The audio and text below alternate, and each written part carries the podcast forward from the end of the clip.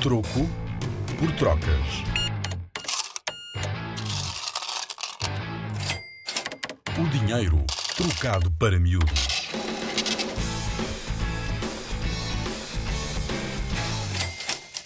Conhece uma moeda chamada português. No tempo de Dom Manuel I, o 14º rei de Portugal, existiu uma das maiores e mais pesadas moedas de ouro de Portugal. Chamava-se o português.